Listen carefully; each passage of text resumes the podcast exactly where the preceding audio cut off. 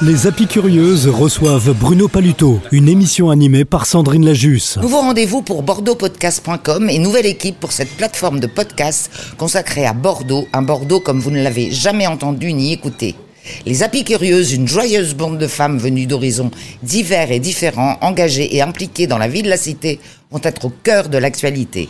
Avec Nathalie, Sylvie, Mélusine et Fabienne, les candidats à la mairie de Bordeaux vont se mettre à table. Une série de podcasts consacrés à ces élections municipales qui auront lieu les 15 et 22 mars prochains, où vous allez découvrir ces candidats d'une manière plus personnelle et festive, puisque nous sommes installés à la réserve, lieu désormais incontournable des soirées bordelaises, accueillis et coucounés par Fred, son irrésistible patron et toute sa formidable équipe. Tête de la liste Le Réveil des Bordelais soutenu par le parti du Rassemblement national, il est l'un des sept candidats à se lancer dans la conquête de la mairie de Bordeaux. Bruno Paluto, bonsoir et merci d'avoir accepté de vous mettre à table avec les Apicurieuses, cette joyeuse bande de femmes installées confortablement à la réserve au cœur des Chartrons. Bonsoir. Bonsoir. Mesdames. Bonsoir. Autour de vous ce soir, Mélusine et Fabienne, des femmes engagées, impliquées dans la vie à plus d'un titre, la vie de la cité, mais également dans leur vie professionnelle et dans leur vie privée. Bruno Palito, est-ce que vous aimez vous mettre à table au sens propre comme au sens figuré? Ah, mais absolument, je suis, euh, je suis un épicurien. Je sais d'ailleurs, ma bonne mine trahit euh, justement mon appétit. Euh, ma je suis un grand épicurien, j'aime beaucoup la gastronomie, j'aime beaucoup la gastronomie de notre région, mais aussi de toutes les régions de France où l'on mange partout très bien en France. Voilà, mais notamment dans notre région. Pour me mettre à table dans un autre domaine, bien sûr qu'au niveau de nos propositions politiques pour Bordeaux, pour notre liste Le Réveil Bordelais, bien sûr, je peux tout dire et me mettre à table de façon Avec tout à fait convaincante avec les épicuriennes et avec tous les autres bordelaises et bordelais. Vous êtes né à Libourne, C'est vrai.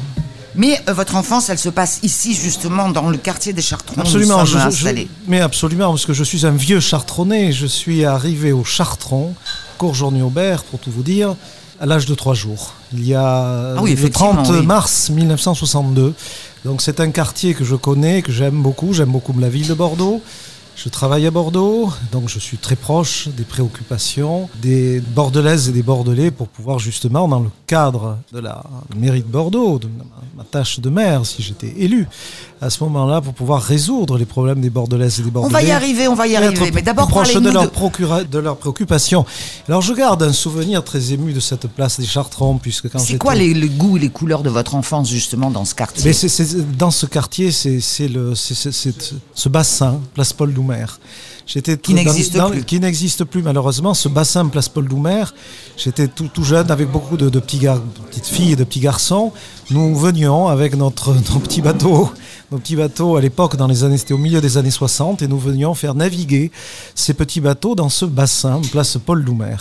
Et un jour, grande dame, le bassin, le bassin était vide, le bassin avait été, l'eau avait été justement exfiltrée, avait été vidée pour justement nettoyer le bassin. Alors je m'étais exprimé, je m'étais crié, malheureusement c'est marée basse, donc nous ne pouvons pas faire naviguer nos bateaux.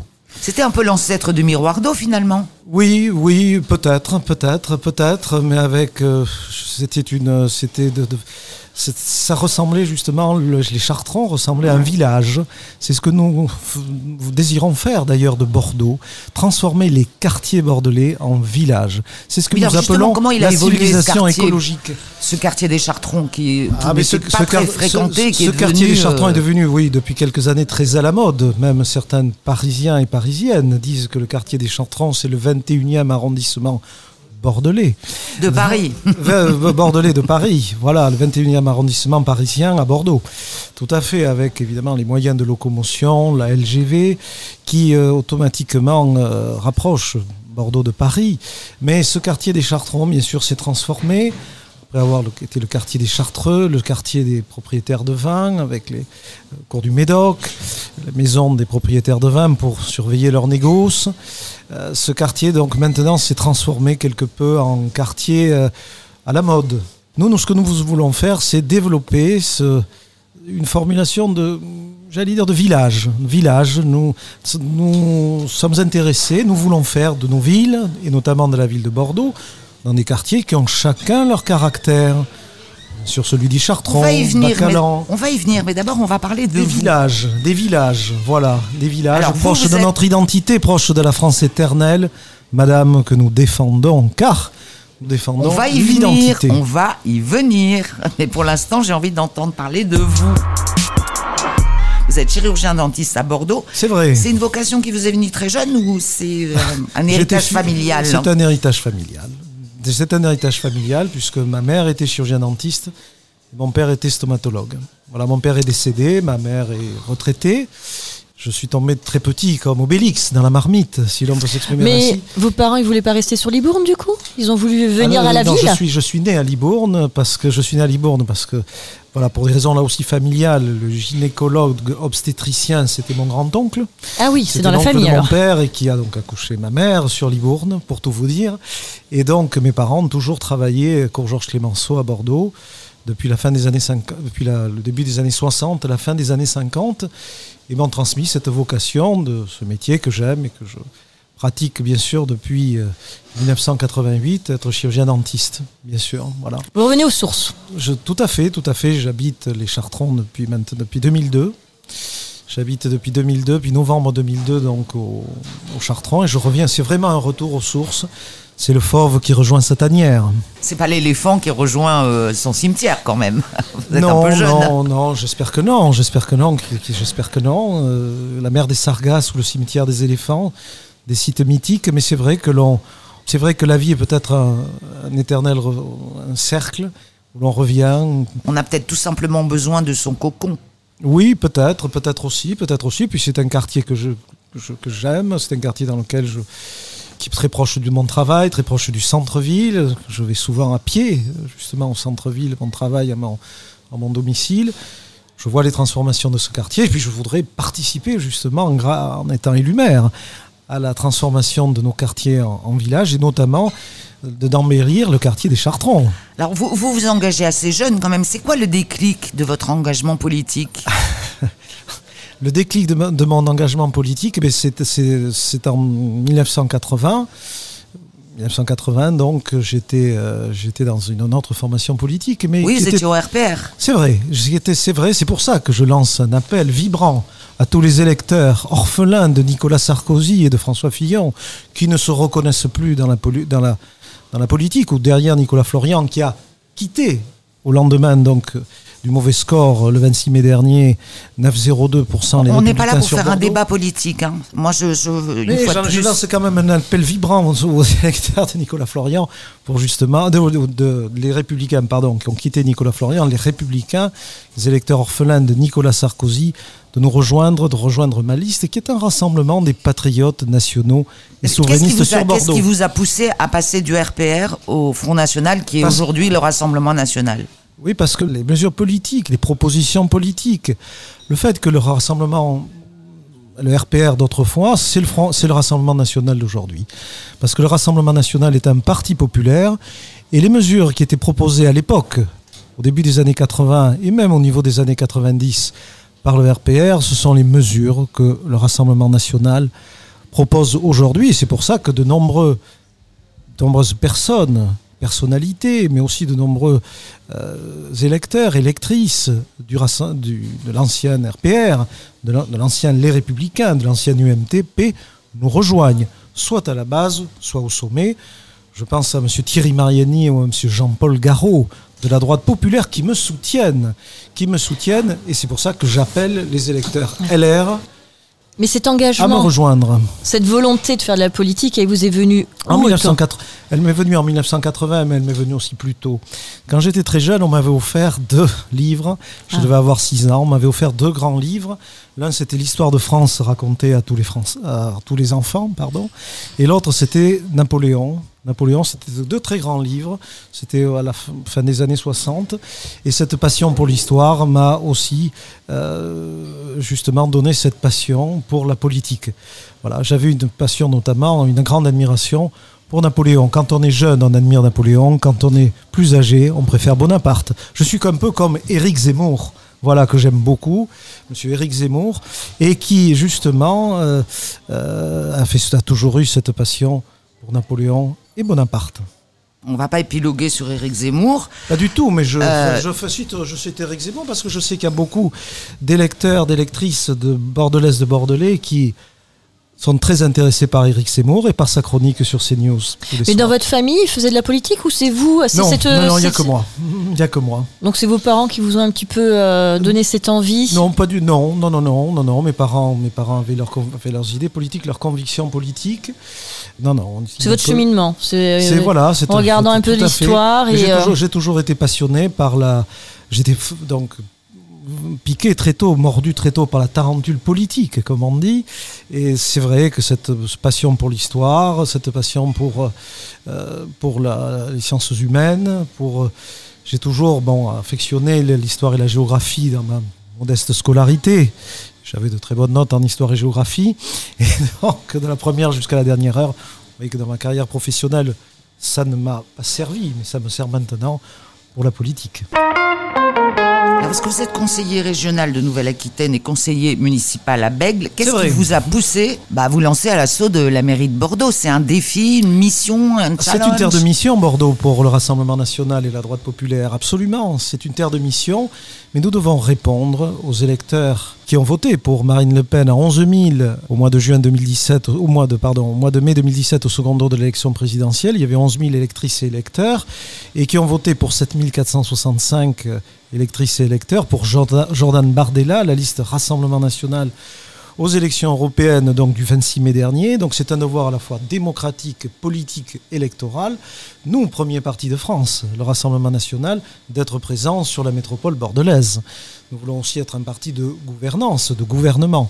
Donc c'est un devoir politique et démocratique de répondre justement au challenge bordelais, même si Bordeaux est une terre de mission difficile pour nous. Mais il y a eu d'autres terres de mission. Regardez les villes que nous gérons, gérées par le Rassemblement national, comme la ville d'Hénin-Beaumont. Il y a 20 ans, quand Steve Briois a été élu pour la première fois conseiller municipal d'Hénin-Beaumont, la gauche socialo-communiste faisait 95% à Hénin-Beaumont. Maintenant, Hénin-Beaumont, donc, est géré par le Rassemblement national. Il n'y a pas de forteresse imprenable. il n'y a pas de forteresse imprenable. Steve Briois sera réélu dans trois semaines euh, au premier tour avec euh, plus de 50%. Donc, plus de 50%, il avait été, ré- il avait été élu au premier tour à 50, avec 51% en 2014. Là, son score sera encore plus élevé. Nous avons donc d'excellents résultats à Béziers avec Robert Ménard, où il y a justement l'union du Rassemblement national. Oui, mais vous auriez pu rester sur Bègle. Pourquoi Bordeaux euh, parce que j'ai déménagé- alors parce que j'ai sur déménagé, Bordeaux et pas sur parce- Bègle. Parce que j'ai parce que j'ai déménagé et Ah. donc euh, je suis je travaille à Bordeaux donc je suis plus proche des préoccupations de la vie des, des quotidiennes des Bordelaises et des Bordelais et que c'était une promotion aussi pour moi Bordeaux et on ne refuse pas une promotion comme Bordeaux. Comment est-ce que vous avez vu évoluer la ville d'ailleurs ces dernières années? Parce que on- maintenant on dit que Bordeaux est un petit Paris. N'exagérons rien, n'exagérons rien. C'est vrai que Bordeaux, Bordeaux est une Bordeaux donc est devenue une, une métropole bordelaise. Euh, malheureusement, qui sur, il y a une surmétropolisation à Bordeaux. Euh, nous, nous, avons un objectif, c'est la démétropolisation, c'est-à-dire de faire en sorte que Bordeaux ne soit pas une ville où soient concentrées toutes les richesses, euh, des richesses au niveau de- du travail, des entreprises, au niveau des transports, au niveau des, de la santé, au niveau de toutes les richesses euh, économiques. C'est-à-dire vous voulez euh, repousser la population à, l'extérieur Non, non, pas du tout, pas du tout, pas du tout, pas du tout, mais revitaliser les campagnes. Qu'il y ait justement un, échange gagnant-gagnant avec les campagnes, une revitalisation des campagnes de Gironde, de Nouvelle-Aquitaine, où il y a beaucoup de misère, beaucoup de pauvreté. Ce qui a été d'ailleurs la crise des gilets jaunes a été d'ailleurs une conséquence de cette surmétropolisation bordelaise où tout est concentré à Bordeaux, dans la métropole bordelaise, dans les 28 communes de la métropole, et qu'en périphérie, ce sont les campagnes, une ruralité des oubliés et des invisibles.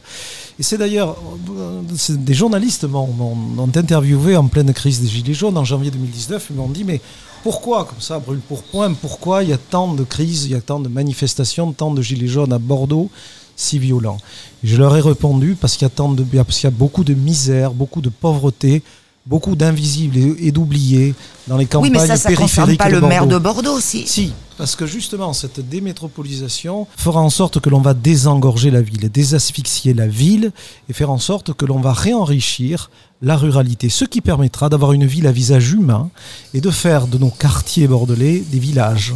Voilà. Comment on peut faire En revitalisant, en mais, revitalisant c'est- les c'est campagnes. c'est bien joli de dire revitaliser, mais euh, en on créant, fait comment si, en créant mais par, par des avantages fiscaux, en créant de l'emploi, en créant des, des- des- en remettant des services publics dans des zones où il n'y en a plus, en créant des maisons de santé, Des écoles. en créant des écoles. j'allais Bah, ça va venir. coûter de l'argent tout ça. Ça va quand même. euh, Non, pas du tout, parce que ça permettrait justement de réenrichir des, des- des zones qui justement sont complètement délaissées. Puis il y a quand même des gens qui veulent aussi se rapprocher de la ville par choix personnel. euh, Enfin, je veux dire, les trajets, c'est quand même très fatigant, c'est usant. Oui, euh, de- Il y a de des gens, en- ils détestent la campagne, à commencer par moi. Oui, mais Oui, de, moi aussi. mais- D'accord, mais, bon, non, je suis une vraie citadine et j'adore la ville. Tout à fait, mais il y a beaucoup de personnes qui viennent travailler, justement, tout le monde, ne- il y a beaucoup de personnes qui viennent travailler à Bordeaux en voiture, et c'est ce, qui, Mm.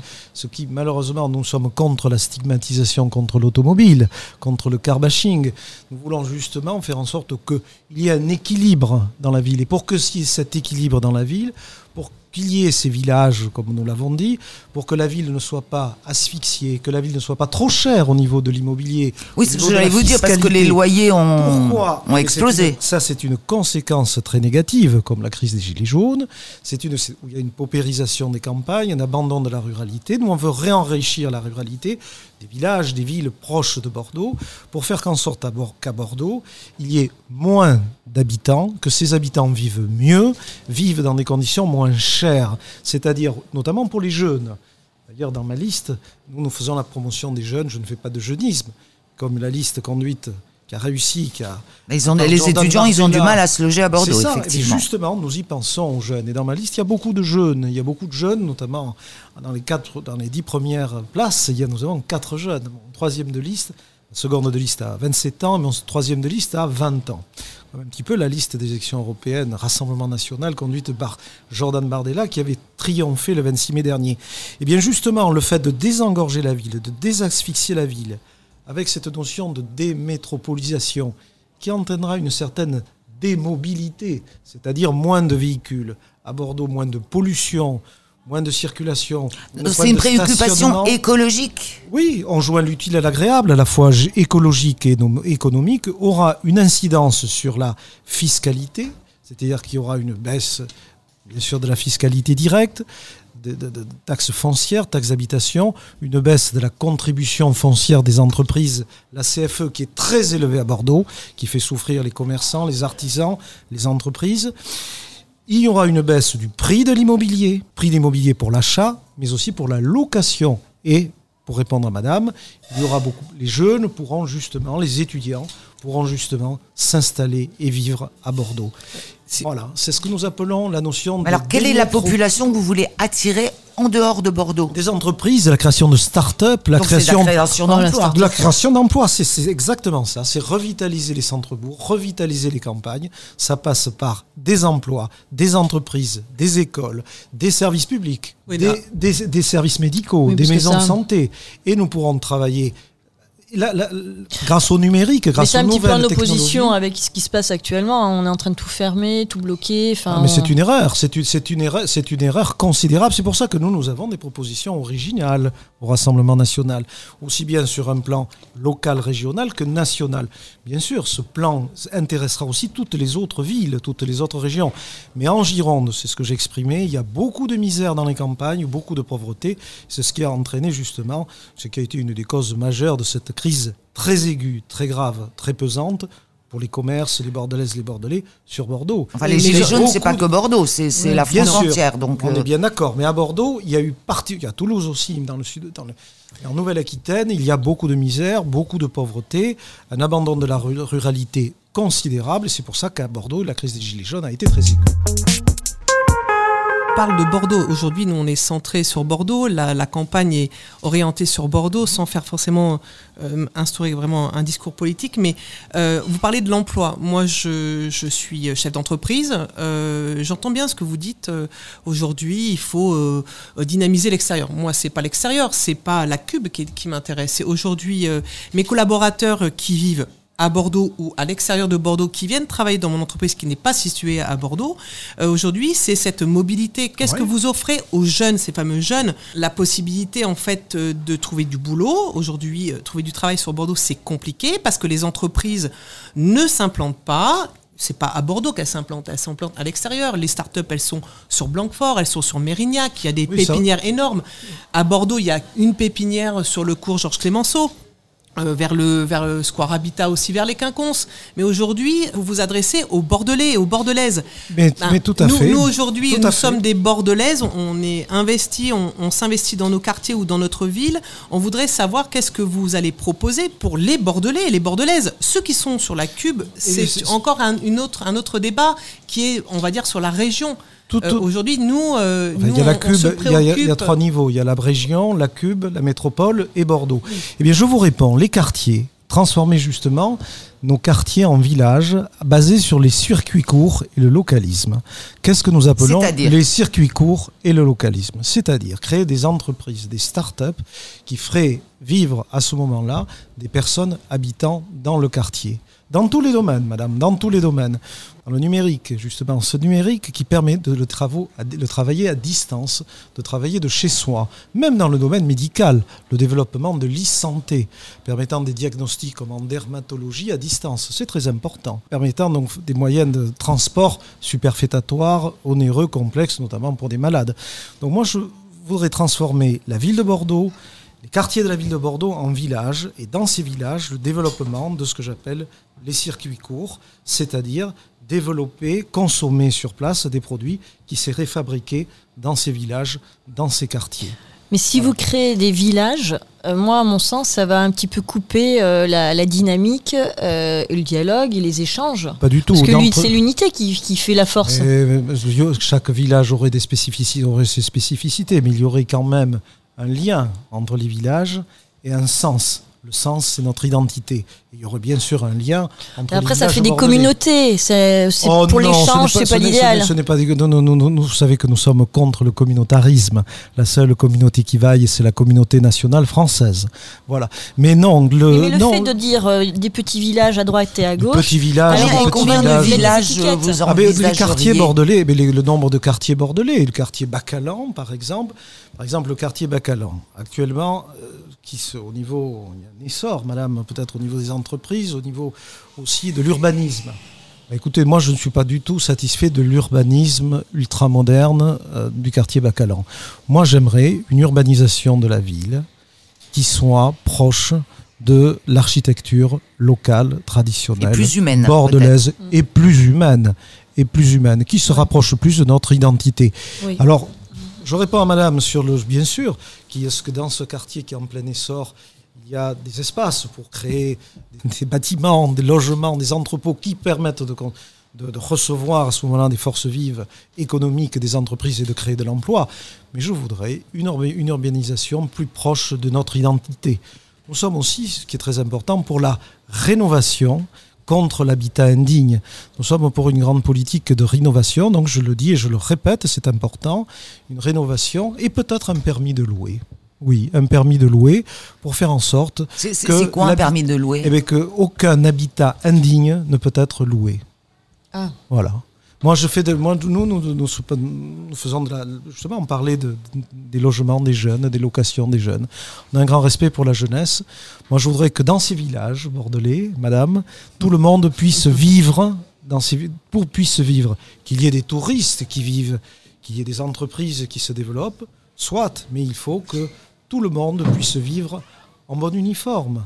Alors c'est ce qui était déjà fait un peu parce qu'on parle de quartier. euh, ben, vous parlez de village, les quartiers, le quartier des Chartrons, même le quartier du centre-ville. Dans l'hypercentre, il y, a, il y a quand même un regroupement. Par exemple, les commerces de, de centre-ville euh, se regroupent. Et vous avez parlé de la crise des gilets jaunes, mais il faut savoir que pendant la période, cette période, les commerces du centre-ville ont beaucoup beaucoup souffert. Absolument. Ils ont été, euh, ils ont été en grande difficulté et aujourd'hui c'est ce qui fait la vie de quartier. Les gens n'osaient plus bouger, n'osaient plus circuler. Euh, même dans le quartier des Chartrons, euh, si vous y vivez, bah, ça a été la même chose. Plus les, gens- travaux du tram, plus par les travaux exemple, du la, la rue Fondodège a la rue repris. euh, Fondodège. On a eu, euh, on a la place Gambetta aussi qui s'engorge et qui s'est engorgée, se désengorge. On a eu aussi. Je connais la les- place Gambetta Voilà. bien à titre personnel. Je, je tairai, bien sûr. Mais non, on, est, on est bien d'accord. C'est vrai qu'après, connaissance de la place Gambetta. euh, l'hypercentre est, est très, euh, a été oui, euh, mais, mais, mais- est très engorgé. Mais même en dehors, vous avez le quartier Nansouty, vous allez mais ce vous sont, parler des, de ce, sont des quartiers, ce sont des quartiers, mais je voudrais donner à ces quartiers que ces quartiers aient plus de caractère. Ils vivent. Ah ben, C'est- vrai. Ils sont dynamiques. euh, et, peut-être euh, peut, peut, peut, peut-être développer ce que j'appelle le localisme et les circuits courts. C'est très bien qu'ils existent, mais qu'ils se développent en tant que quartier, en tant que village, avec une végétalisation aussi de ces quartiers. Mais ça, Créer tout le des monde îlots. veut la végétalisation. Mais bien hein. sûr, mais bien sûr, bien sûr, des arbres, des îlots de fraîcheur, tout le monde le veut. Mais moi, je voudrais que ces quartiers, que ces villages se rapprochent plus de notre identité traditionnelle, de notre identité, tout en, associant évidemment les intérêts économiques de chacun et d'assurer aussi une protection. Parce que la sécurité, madame, c'est la première des libertés.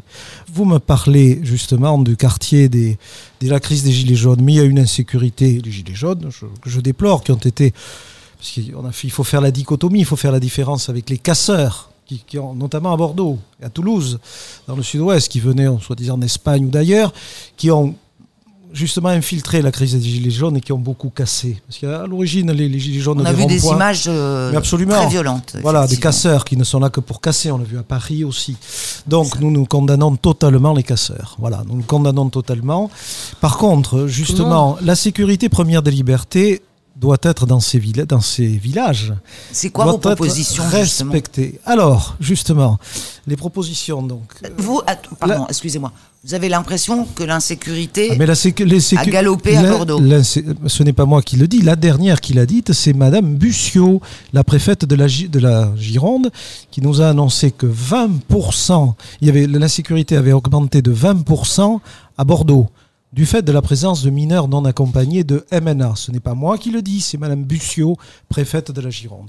Donc nous avons des moyens et nous avons des objectifs. Au niveau féminin, il y a certains quartiers de Bordeaux qui sont particulièrement noirs, particulièrement mal éclairés la nuit, où les personnes féminines n'y vont plus. Je connais un professeur de karaté, d'ailleurs, dans le quartier. Je ne peux pas justement. Vous allez tous nous mettre au karaté Pas au karaté, mais ce que, ce qui, ce qui- ce monsieur donc reçoit beaucoup de personnes féminines parce que qui avec lesquelles il entretient, bon, il, il renseigne un, un peu de self-défense et il leur, il m'a expliqué qu'il existait une dualité insécuritaire entre Bordeaux le jour et Bordeaux la nuit. Voilà. Certains quartiers, les personnes féminines n'y vont plus parce que les, les rues sont très mal Donc nous avons une première proposition très mal éclairée, notamment des rues piétonnes où il n'y a pas de circulation automobile. Donc l'installation d'un système d'éclairage intelligent, comme à Hénin-Beaumont. On joint l'utile à l'agréable, en plus c'est écologique. Vous voyez, on respecte les villages et l'écologie. Donc ces quartiers, ce sont des systèmes d'ampoules, enfin des systèmes d'ampoules LED, d'éclairage LED, qui s'éclairent quand un piéton, une bicyclette vient, passe. Voulons, madame, une police municipale présente, qui soit plus nombreuse, qui soit armée. 95 policiers municipaux, 17 policiers municipaux qui ont été recrutés récemment.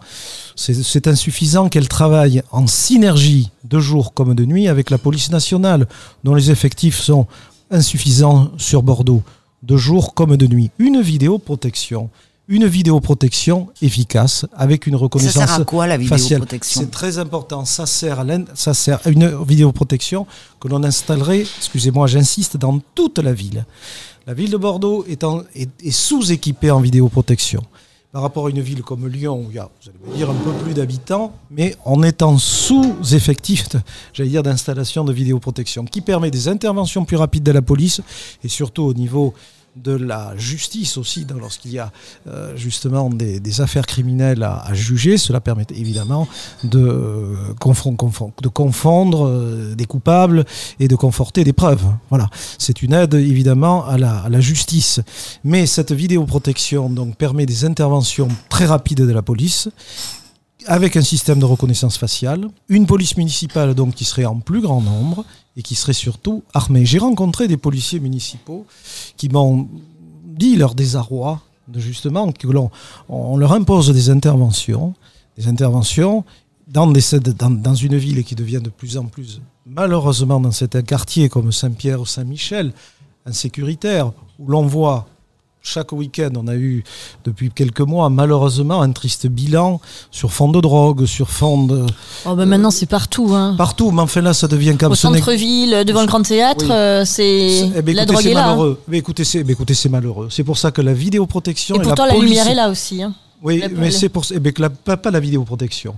Donc la lumière doit être là, la vidéoprotection, la police municipale, que ce soit dans la prévention malheureusement dans la répression. On a quand même vu euh, donc des, bandes s'affronter le 11 juillet dernier sous un soleil de plomb. Le 11 juillet, deux bandes rivales se sont affrontées devant les touristes, devant les Bordelaises et les Bordelais qui étaient attablés. Mais ça n'arrive pas tous les week-ends quand même. non, mais là, ça ne s'était jamais vu. Des bandes s'affrontent à coups de, de barres de fer, à coups de, de, barres de fer en plein, en plein jour devant tout le monde. La présence de squats à Bordeaux, 150 squats à Bordeaux dont le plus emblématique, le squat de la rue La Forêt de Montbadon. Rue La Forêt de Montbadon, ce squat qui était donc occupé par des migrants, des immigrés en situation irrégulière, qui trafiquaient la drogue, qui terrorisaient les riverains de la rue La Forêt, tous les commerçants qui s'étaient d'ailleurs montés en association, que je connais bien. Eh bien, ce squat a été démantelé après deux ans. Il aurait fallu le démanteler de façon beaucoup plus rapide. Oui, mais ça, c'est une affaire de, justice, de droit. Et Alors, pas, pas, tout à fait. Pas mettre toujours les gens dans la rue. Tout à fait. les, les immigrés en situation irrégulière, madame, doivent être expulsés. Voilà, c'est la loi française. Et c'est ce que nous posons. Oui, mais justement, la loi, il faut qu'elle s'applique euh, d'une manière. Euh... Ah non, la loi doit s'appliquer. Non, non, elle n'a pas ses limites. La loi française, madame, doit être tout à fait, doit être, euh, doit être respectée pour éviter, pour éviter. Mais c'est ce que nous, la loi française doit être respectée pour tous et pour tout le monde. je suis complètement d'accord, mais la loi, justement, il faut l'appliquer. Absolument. Donc, euh, on peut pas déroger à certaines règles. Donc, il y a des délais incompressibles. Il y a des et ça, c'est pas alors, forcément dans le maire. Alors justement alors si justement, madame, si justement, et ça beaucoup peu, de Bordelaises et de Bordelais le, savent, il y a des moyens, j'allais dire, de prévention en matière de lutte contre une immigration à Bordeaux qui serait trop importante, qui serait euh, mal régulée.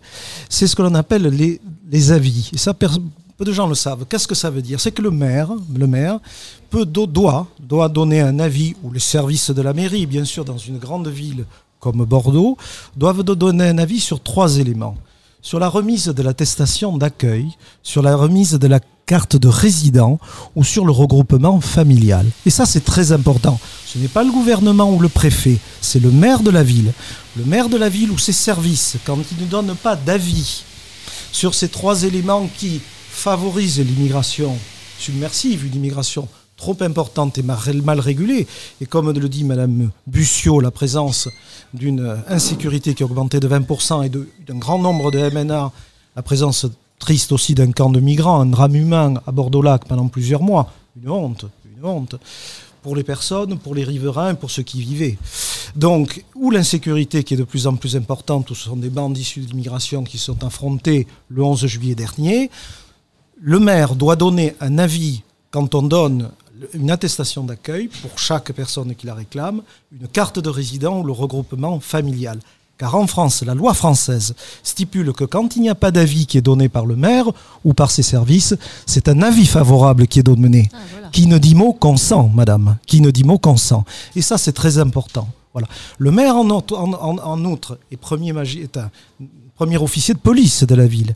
Il peut justement saisir le procureur de la République pour justement le démantèlement, le démantèlement de camps de migrants ou le démantèlement de squats. C'est ce que nous ferons, c'est ce que je ferai si évidemment j'avais le bonheur pour les Bordelaises et les Bordelais être élu maire.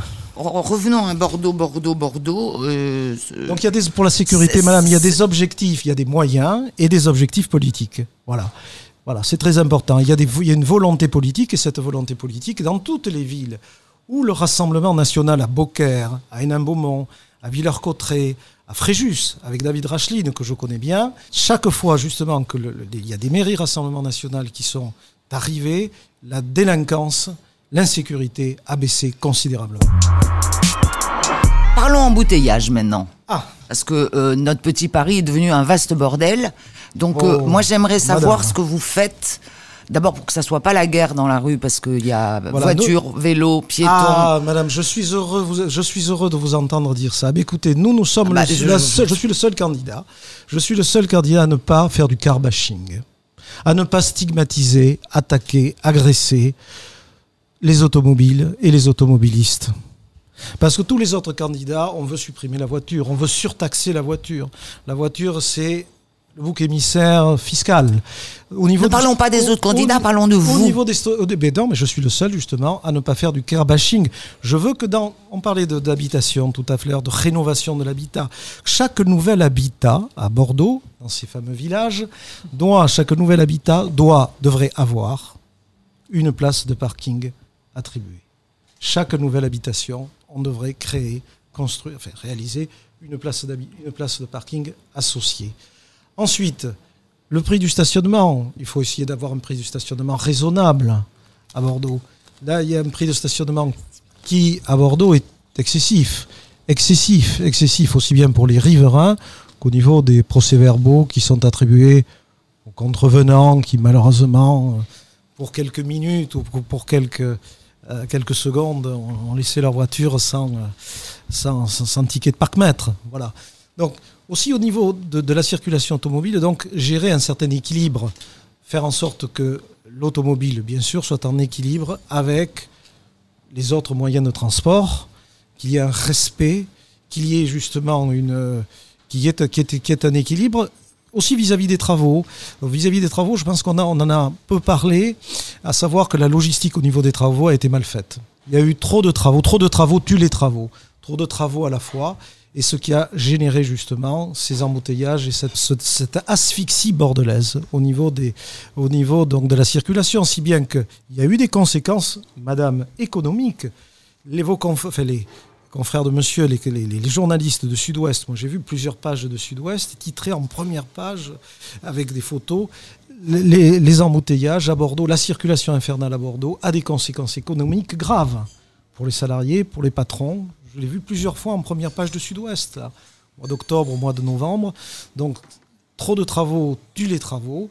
Et ce que nous avons proposé tout à l'heure, cette démétropolisation, cette, civilisation écologique basée sur les villages, aurait comme... comme Ça, les comme- villages hors de Bordeaux. non, Ou dans Bordeaux. Les quartiers transformés Ah en villages et cette démétropolisation aurait comme conséquence quelque peu positive une certaine démobilité. Démobilité, c'est-à-dire désasphyxier la ville, désengorger la ville, Il a faire qu'il y ait moins de circulation automobile. Il a été évoqué l'idée de faire les transports gratuits. Donc ça aussi, ça pourrait euh, apporter aussi euh, les gens, euh, du fait qu'on leur Oui. dit que c'est gratuit, je pense qu'ils seraient tentés de prendre les transports en commun. Je sais Et ça pourrait désengorger sacrément. Oui, mais est-ce Parce que- qu'il y a des gens qui sont quand même dans une relation, ils montent euh, dans la voiture pour aller chercher une baguette. euh, C'est ça, oui. Euh, Alors, est-ce que oui, mais nous voulons un juste équilibre. Pourquoi pas? Pourquoi des mesures incitatrices comme ça? Alors, je sais pas la, la totale gratuité des transports. Je ne sais pas si c'est quelque chose de, au niveau budgétaire euh, que cette année que, que ça soit un choix véritablement positif. Maintenant. Je pense qu'il y a, il faut un équilibre. Nous ne voulons pas justement stigmatiser l'automobile. Il faut faire un équilibre entre des travaux, terminer les travaux existants, une bonne logistique au niveau des travaux, des moyens alternatifs évidemment de circulation, de déplacement, bien sûr, mais une démobilité. Une démobilité, c'est-à-dire désengorger la ville, moins d'asphyxie au niveau de la ville par justement le fait qu'il y ait moins de personnes qui viennent en voiture à Bordeaux, par justement le développement numérique, le travail numérique, le développement de zones périphériques dans Bordeaux, de zones rurales plus ou moins éloignées où le développement économique se fera. Donc il y aura moins à Bordeaux de circulation automobile. Je pense que c'est une, écologie, une civilisation écologique qui se résonne. Des petites mesures, euh, évidemment, on va vous proposer un certain nombre de mesures immédiates, la réalisation de ponts, la réalisation de, mais ça ne, ça n'entraînera pas, ça n'incitera pas justement un grand nombre de personnes à venir euh, à Bordeaux, à ne pas prendre la voiture. Malheureusement, toutes les, les personnes qui travaillent à Bordeaux ne, ne viennent pas en, en trottinette, à vélo ou en tramway ou en bus. Alors, il y a sept candidats à Bordeaux et ce sont sept hommes. Est-ce que Bordeaux est une ville de machos politiquement parlant Ah bah écoutez, alors là, là nous. Quand regardez là, à Paris, il n'y a que des femmes maintenant presque. À Paris, il n'y a que des femmes. Vous voyez, donc c'est une ville féministe. Oui, là, je, je- là, c'est un hasard qui est malheureux. Vous savez, nous, nous n'avons aucun souci sur la féminisation de la vie politique. Marine Le Pen, qui est une authentique femme d'État, qui j'espère sera notre prochaine, qui sera première présidente de la République, élue en 2022. Ça, je serais ravi qu'elle soit élue présidente de la République. Nous on avons n'est pas là pour Edwige- faire une campagne Edwige, non mais je vous le dis, c'est une électorale parenthèse. présidentielle de Marine Le Pen. Non, mais je, Donc non, non, mais stop. je parle de la féminisation, madame, et de la féminité de la vie politique. Regardez, euh, nous avons notre déléguée Edwige Diaz, déléguée départementale girondine, qui est absolument ravissante, qui va être élue maire, je pense, de Saint-Savin de Blaye dans le est une femme, une, jolie femme, ravissante, intelligente, brillante.